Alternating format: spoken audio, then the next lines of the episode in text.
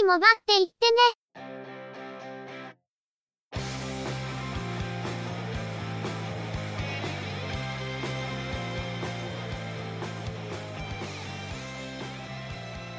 通信業界、モバイル、IT に関するニュースや話題を取り上げ、中の人が意見を述べたり、製品レビューまがいのことをしたり、様々な体験について、ご紹介していくポッドキャストです。ゆくもばのおしゃべりはすべて、合成音声によってお送りしています。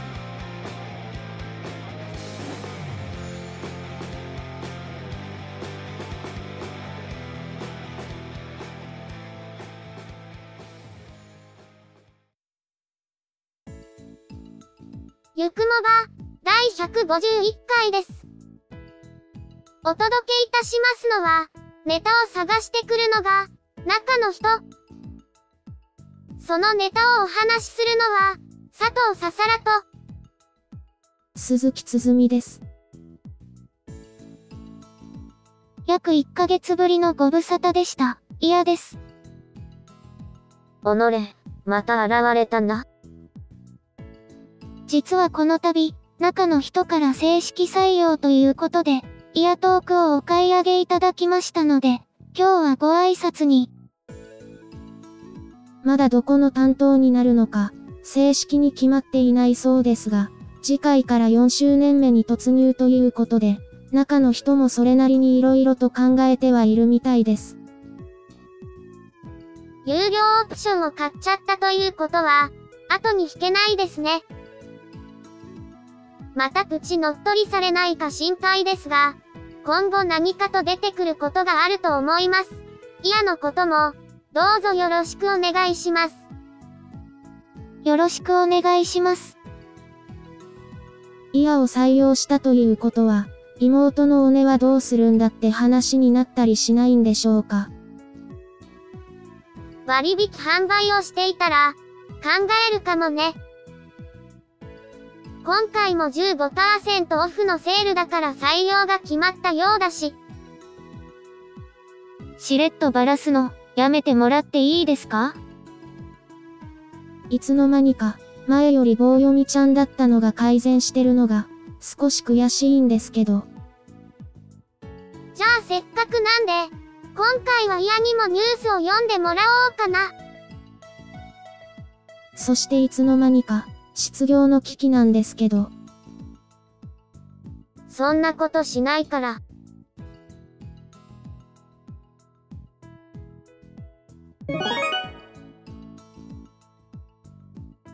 それでは、今回のニュースです。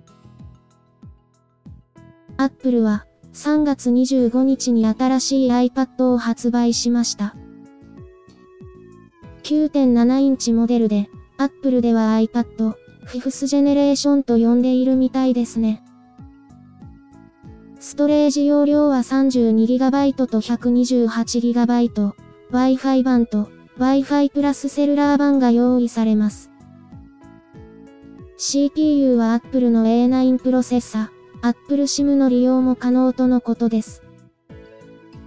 なお、新しい9.7インチ iPad の登場に伴い、iPad mini 4の発売後も併売されていた iPad mini 2の販売が終了し、タッチ ID 非搭載モデルが消滅した模様です。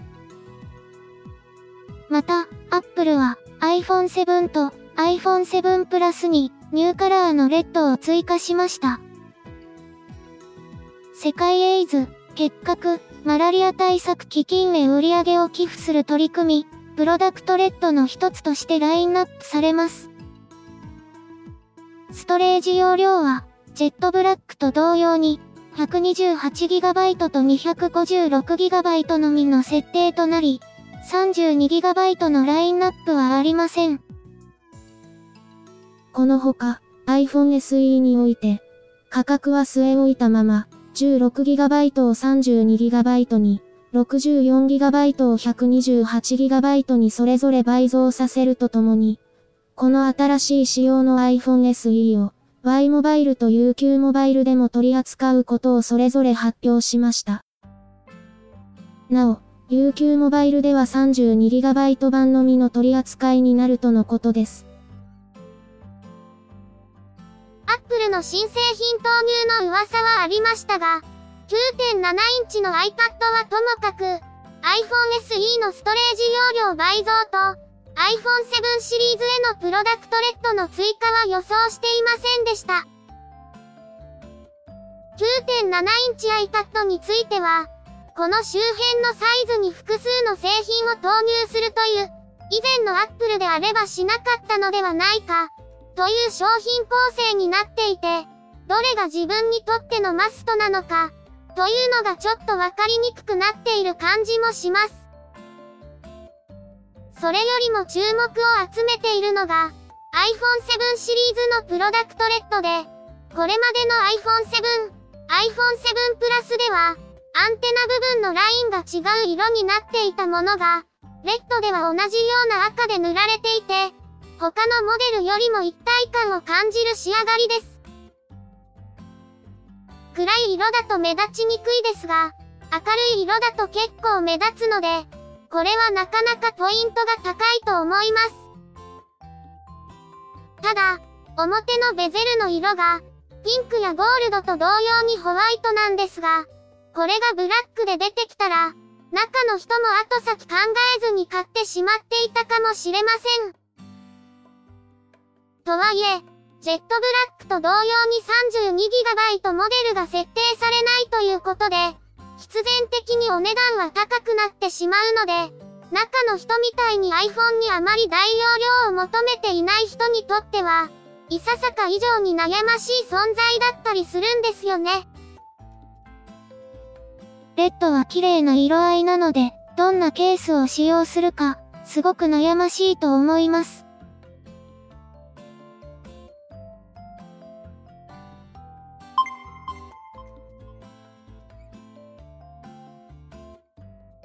オ株式会社は、シムロックフリースマートフォン、バイオフォンシリーズの新製品として、バイオフォンビズの OS を Windows 10モバイルから Android に変更した。バイオフォン A を4月7日に発売することを明らかにしました。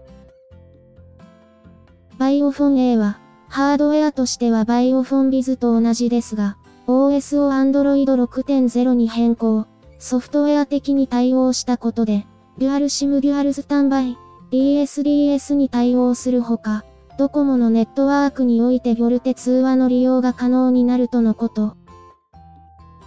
なお、バイオフォンビズでは NTT ドコモとの IoT、相互接続試験を実施していますが、バイオフォン A では実施していないとのこと。しかし、ハードウェアとしては同一であることから、ネットワーク性能に関しては同等と言えるでしょう。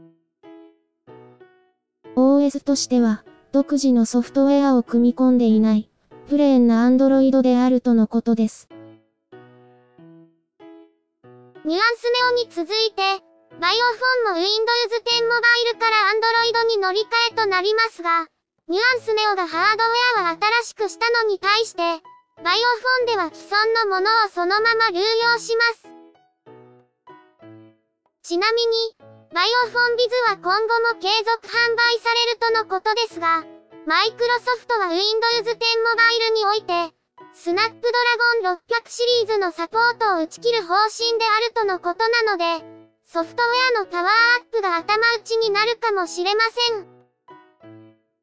ニュアンスネオも、バイオフォンも、そのあたりの事情を見越して、アンドロイドに乗り換えたのかもしれませんね。アンドロイドに乗り換えたことで、BSDS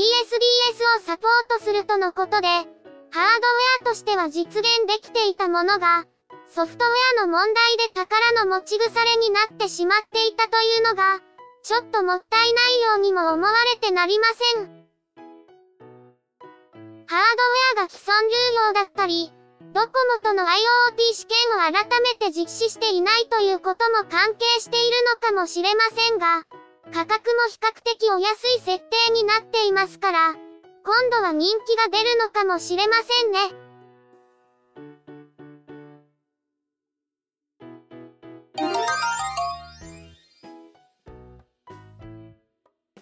日本通信は、ソフトバンクのネットワークを借り受ける MVNO サービスの SIM カード、B モバイル S、開幕 SIM を3月22日から発売しました。また、Unext は、日本通信からサービス基盤や回線の提供を受け、B モバイル S 相当のサービスである U モバイル S の提供を開始しています。データ通信専用サービスで、音声通話には対応しておらず、対応できる端末は iPhone 5以降の iPhone、またはすべての iPad となっており、ソフトバンクの SIM ロックがかかった iPhone や iPad は、SIM ロックがかかったままの状態でも利用可能とのこと。ソフトバンクの 4G LTE 及びソフトバンク 3G のサービスエリアで利用可能ですが、AXGP 方式を利用するソフトバンク 4G の利用はできません。月間通信容量 1GB、月額880円から 3GB、7GB、30GB という設定になっていて、月間通信容量を超過した場合、上りと下りの速度がそれぞれ最大 200kbps までに制限されるとのことです。ソフトバンクのネットワークを使用した MVNO サービスがついにスタートしました。利用できる端末が、SIM ロックフリー、または SIM ロックを解除した iPhone や iPad、またはソフトバンクの SIM ロックがかかった iPhone や iPad とのことで、iPhone 6以前の正式に SIM ロックが解除できないモデルで、ソフトバンクから購入したユーザーにとっては嬉しいサービスです。対象に Android が入っていないのは、一応非公開となっているソフトバンクの iPhone 用 APN に接続するからだと推測しています。多分、解析されてネットに流れている APN の情報を使って、Android 端末などで接続を試そうとするモバイルオタクが早々に出てくると思いますけど。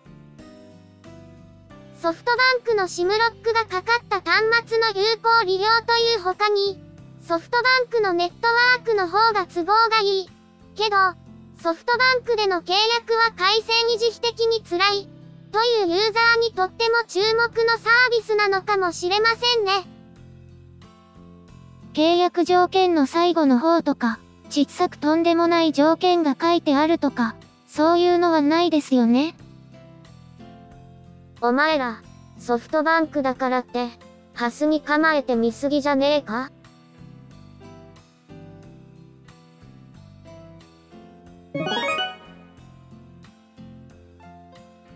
今回のニュースは以上です。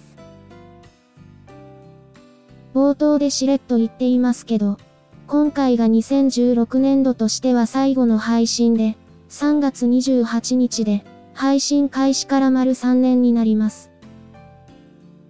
3年間で151回、追放会やゆくもばハイブリッドを入れて、現時点で176本アップロードしているので、秋っぽい中の人にしては、よく続いてる方ですね。次回から4周年目に突入ですが、別にこれといって何かをやる予定はなくて、とにかく今年も淡々と本数を重ねていけたらいいなと。イヤが加わることになったので、少し体制の見直しをすることになりますが、正式な担当が決まるまでは、今回のように登場することになるかもしれません。遊撃部隊、賑やかし要員、そんな感じですね。いじられ役でしょ？新人いびりとか、やめてもらっていいですか？ムッとしてる時の方がいい声してる気がするのは、気のせいですかね。ツンデレなつづみちゃんなりの愛情表現だね。つつつツンデレちゃうわ。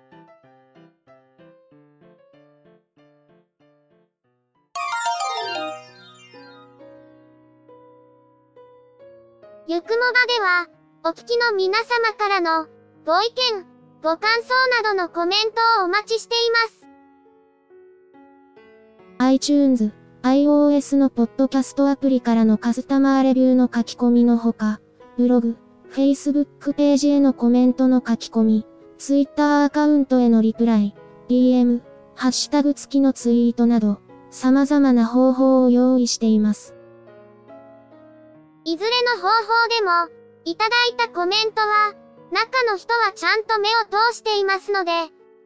くコメントいただけると嬉しく思います。また、いただいたコメントは、ゆくもばの中で紹介させていただければと思っています。Twitter のアカウントは、yukumoba、ハッシュタグは、シャープ yukumoba です。ブログ、Facebook ページなどは、番組名でググったら出てきますので、ぜひ、検索してみてくださいね。また、YouTube 動画へのいいね評価、チャンネル登録、コメントもいただけると、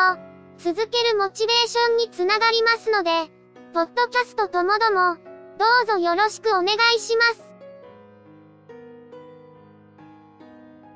それでは、今回はこれで失礼いたします。また次回、皆様のお耳にかかれますように。